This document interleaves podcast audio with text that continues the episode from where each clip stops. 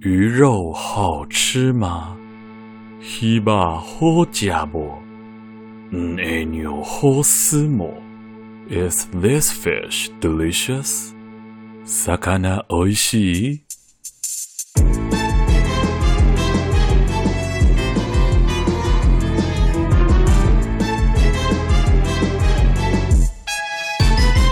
欢迎收听《鬼岛电波》，我是阿娇，今天一样是超自然震动，好兴奋的单元。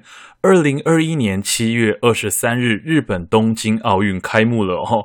岛民们是否都待在家关注着台湾赛事呢？而且今年的奥运闭幕式刚好落在八月八日，大家知道那一天是什么吗？是鬼门开当天呢。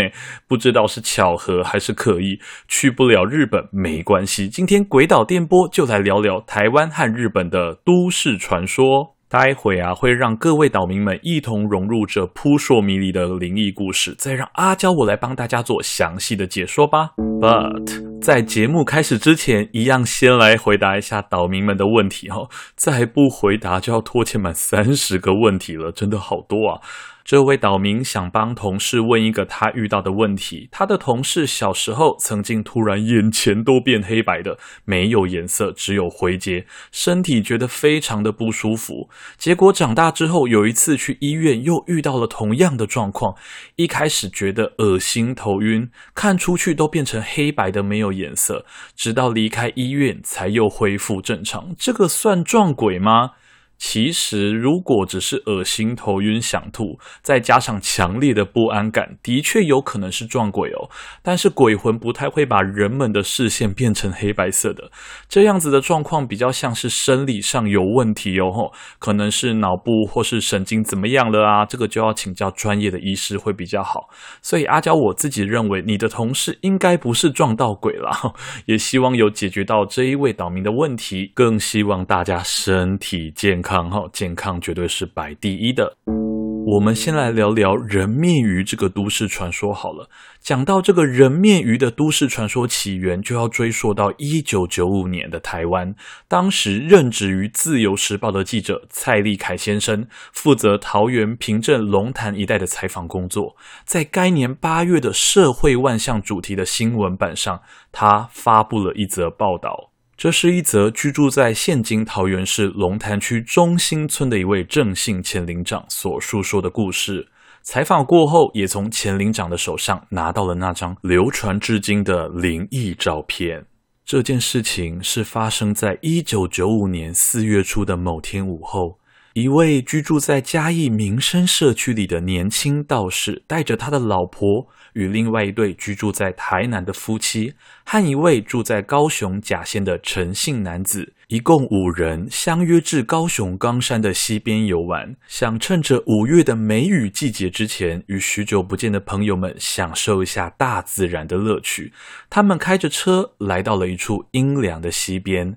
潺潺的溪水与凉爽的树林，搭配上微风拂过树叶的声音，眼前宛若一座远离尘嚣的世外桃源。他们在溪边席地而坐，聊着天，玩着水，也搭建起了野炊的工具。陈姓男子更是迫不及待地拿出他带来的钓竿，在溪边开始钓起了鱼。约莫到了黄昏时刻。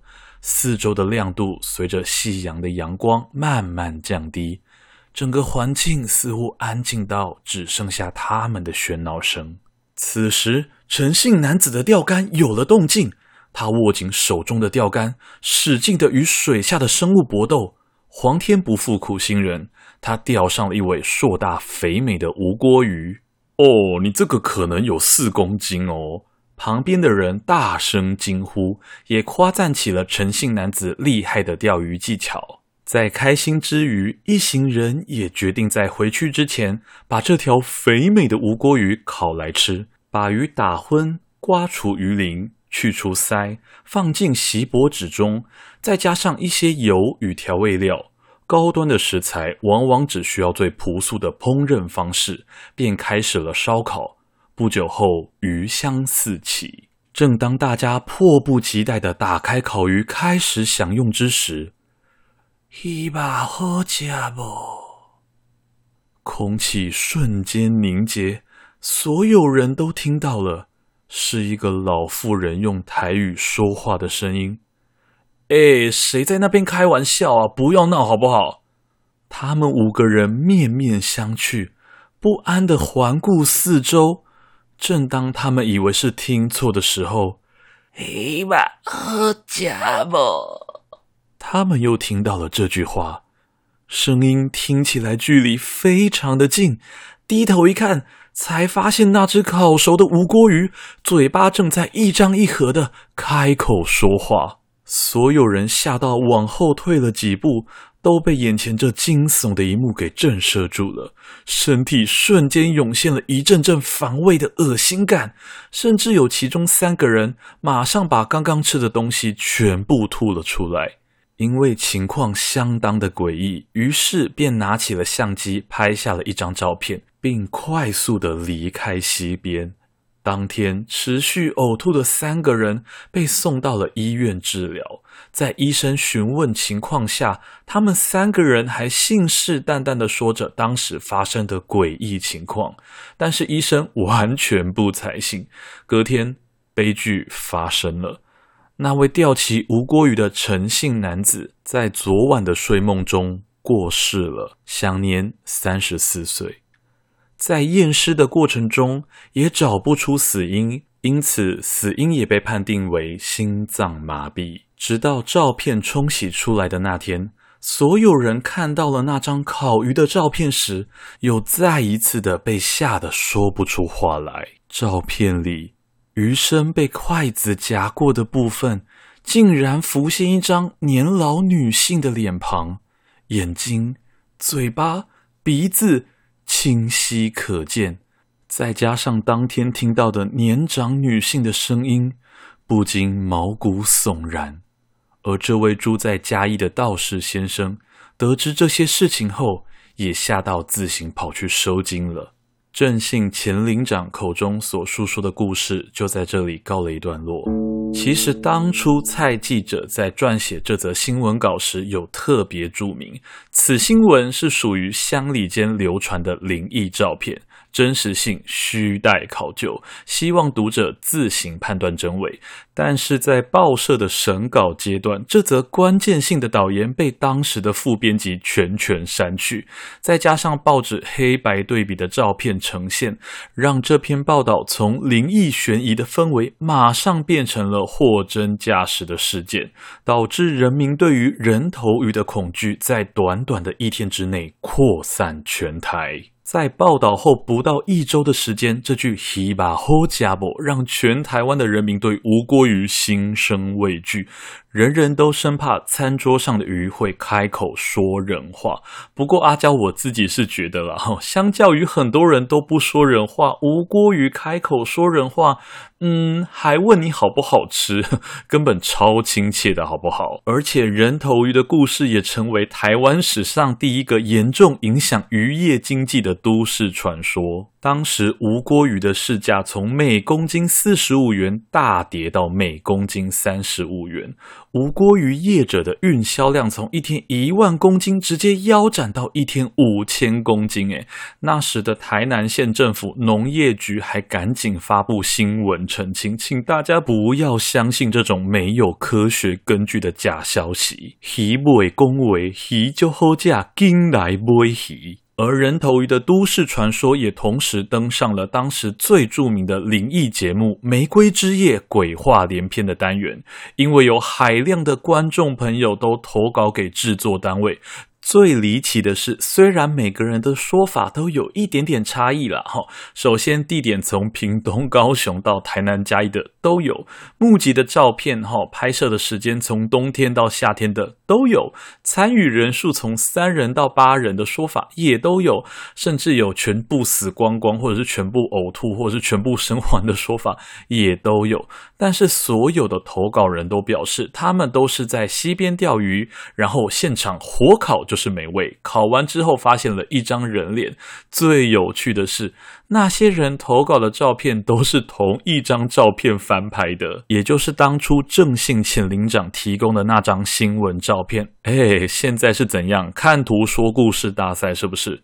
不过，节目和以往不同的是，这次的人头鱼传说制作单位采取了理性与辟谣的立场。他们请到渔业局的专家曹洪成先生向大家解析：照片中的无锅鱼应该是一条长度二十公分左右、一公斤多的鱼，是很正常的大小啦，跟新闻稿上面说的四公斤有很大的出入。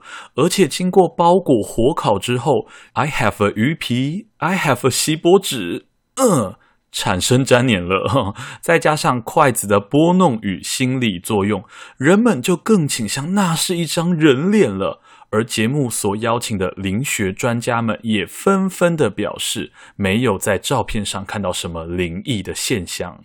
不过，尽管灵异节目们也放下身段带头辟谣，却也让这则都市传说推上了新的恐惧高峰啊！让更多人知道了人头鱼的消息。这就像有些人会说：“哎，这个影片不要点哦，我们要保护当事人哦。”结果大家就更想点，更想去看，说发生什么事情了？是不是类似的新闻常常发生呢？讲到这里哦，大家可能会觉得很奇怪，为什么阿娇要一直在讲人头鱼？人头鱼，而不是人面鱼吗？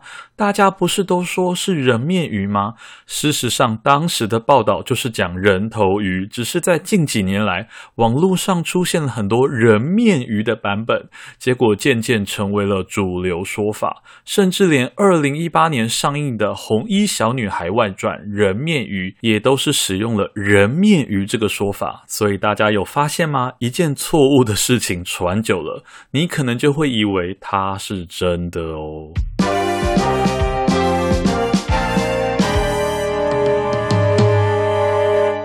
阿娇，我自己是觉得，哈，人头鱼这个传说就只是自己吓自己，虚构的都市传说啦。那么多年过去了，尽管当时还是有许多的民俗专家或者是灵学专家表示，人头鱼是千真万确的灵异照片啦，还发表了引发恐慌的言论，什么你看到或者是拿到这个照片就要复印，然后传出去，否则就会大难临头等等，想想就觉得很好笑。这很像 email 信箱刚开始的时候，大家很爱传诅咒信，说什么如果不转发给几个人，自己就会被诅咒。现在大家听可能会觉得很好笑，但是在那个年代，大家真的都怕爆。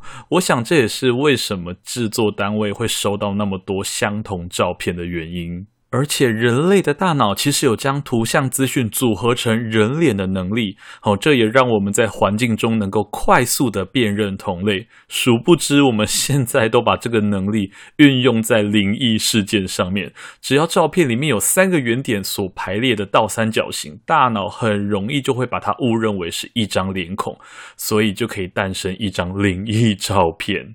提到台湾的都市传说人头鱼 （A.K.A. 人面鱼），很多人第一个反应都是：哎，日本的都市传说人面犬。在一九八九年的日本，掀起了一个令人不安的话题。在一个下着大雨的傍晚，没有路灯的昏暗街道上，一名下班的厨师倒完当天餐厅的垃圾后，撑着伞。往回家的路上走去，此时在前方转角的暗巷内，听到了东西快速翻动的声音。他抓紧手中的雨伞，在经过转角时，不安地往巷子内看去。在黑暗中，他隐约地看出，那是一条和柴犬差不多大小的中型犬。不停地翻动着巷内的垃圾桶，把桶子内的东西翻得到处都是。于是厨师心想：前面有一只超可爱的狗狗，我想来看看这只狗狗。他便走向前去，出声阻止：“狗狗，阿内姆汤哦！”听到声音的狗狗停下了动作，下意识地转头过来看着厨师。而眼前这一幕把厨师完全吓呆了。这只柴犬大小的狗狗长着一张中年男子的苍老脸庞，恶狠狠地瞪着这位喝止他的厨师，轻蔑地说：“什么啊？原来是人类啊！你少啰嗦，便快速地消失在了黑暗之中。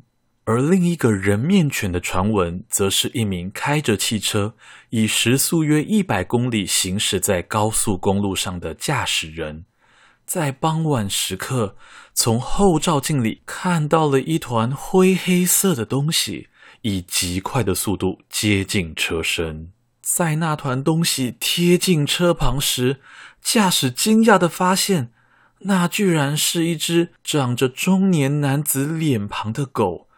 不到几秒钟的时间，并超越了汽车的速度，消失在驾驶的眼前。据说另一个都市传说，裂嘴女的速度是时速 六十公里。哇哦，在人面犬面前，所有的都市传说都无法望其项背，感觉好像可以来办个都市传说世界奥运。在一九八九年，日本的一档深夜节目《Super Game》里，主持人介绍了关于人面犬的传闻。同年年底，一份叫做《Pop Team》的周刊也做了人面犬的相关报道。没想到，随后电视台与周刊连续接获了超多各地民众目击到人面犬出没的案例，甚至还延伸出了人面犬跳跃能力超好，可以跳超过六公尺以上，会在大楼间飞跃，或是被人面犬咬到，你的伤口会溃烂之外，自己也会变成人面犬等等。哦。哦，真的是非常有想象力。除了引发全体日本人民的恐惧之外，大家也开始纷纷猜测人面犬的来历到底是什么呢？有人说是从大学基因实验室里面逃出来的变异生物，也有人说是人类怨念产生的妖怪，甚至日本的妖怪专家山口敏太郎都跳出来说。人面犬是源自一位被解雇的自杀中年男子，是当时泡沫经济下的悲剧啊。不过非常有趣的是，其实早在江户时期，一六零三年到一八六八年间，当时的日本作家石冢丰介子就有写下母犬生下神似人脸的幼崽，也就是人面犬的传闻。不过当时他写下的人面犬是不会说人话啦。甚至是知名日本动画《灵异教师神眉》也有以人面犬作为题材，里面运用了人在前世做太多坏事或是怨念太太深，导致来世投胎时仍保有人脸，继续受苦，真的是警示意味浓厚。不过事实上没有这件事情啦。如果你觉得自己长得不好看，那就是单纯因为你丑，就是那么简单。无论是人头鱼还是人面犬，坊间都同时提到了一种可能性，也就是人类的灵魂寄宿在非人类的物种上。这是有可能的吗？或者是非人类的灵魂有可能寄宿在人类的身体里吗？阿娇，我不会说百分之百不可能，但至少也有百分之九十九点九九九九九九九九九九不可能。在灵魂附身或是寄生这个概念里，非常讲究精神的同步性，其中包括了物种的思考与它的行为模式。因此，同物种当下负面情绪波动较大的时候，会达到最高的成功率。结论就是。你要人类的灵魂去附身在一只鱼或是一只狗，其实有着超级大的困难度呢。而反过来呢，非人类的物种的思考程度其实也没有人类那么复杂，再加上精神能量通常偏弱，变成鬼的几率也是比较低，因此他们连自己的同类都完全不会想要去附身了，更何况是附身在人身上呢？除非是像恶魔、神灵、精灵、魔神仔这类的高能量体，除了在附身这件事情上面能够打破那些界限与隔阂之外，也能够使用类似催眠的手法，让人类误以为自己是某种记忆里的动物，而被催眠者表现出脑袋内该物种所会有的行为模式。关于人头鱼的传说啊，依照阿娇我自己的推测了，说不定是鬼魂或是是魔神在催眠后，当下所有的人，使他们听到声音，再利用鱼的嘴巴震动与鱼肉类似的人的形象，让人们的心中产生了恐惧，借以饱餐一顿。也有可能是魔神仔对于破坏自然生态的人类而产生的报复行为，所以大家要爱护大自然呐，不然很可能会遭遇灵异事件哦。至于人面犬的话，其实它完全就是日本某家杂志社的记者石丸先生从过往读者投稿的灵异事件中获得灵感而杜撰写出来的虚构故事。殊不知，引发了全日本的大骚动。电视、广播、杂志，所有你想得到的媒体都在播报人面犬的事情。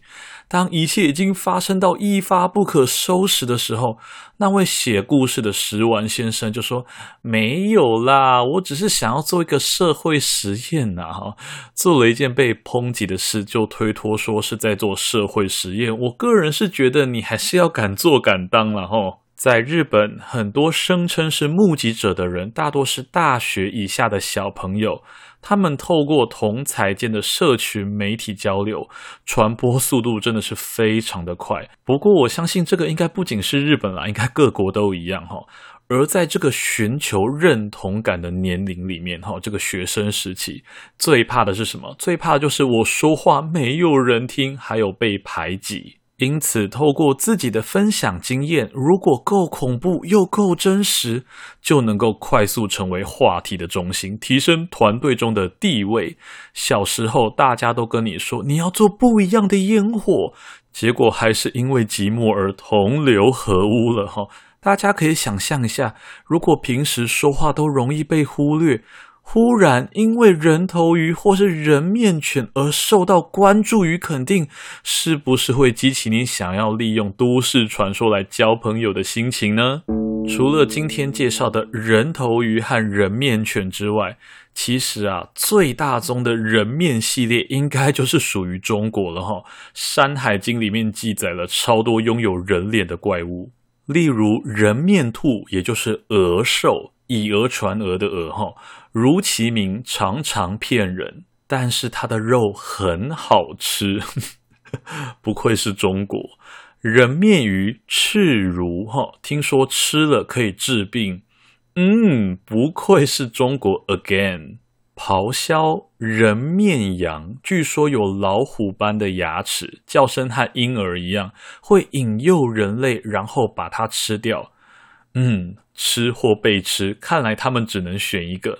最后，伏羲。一只人面公鸡很有宝可梦的既视感哈，因为它的叫声就是伏羲伏羲。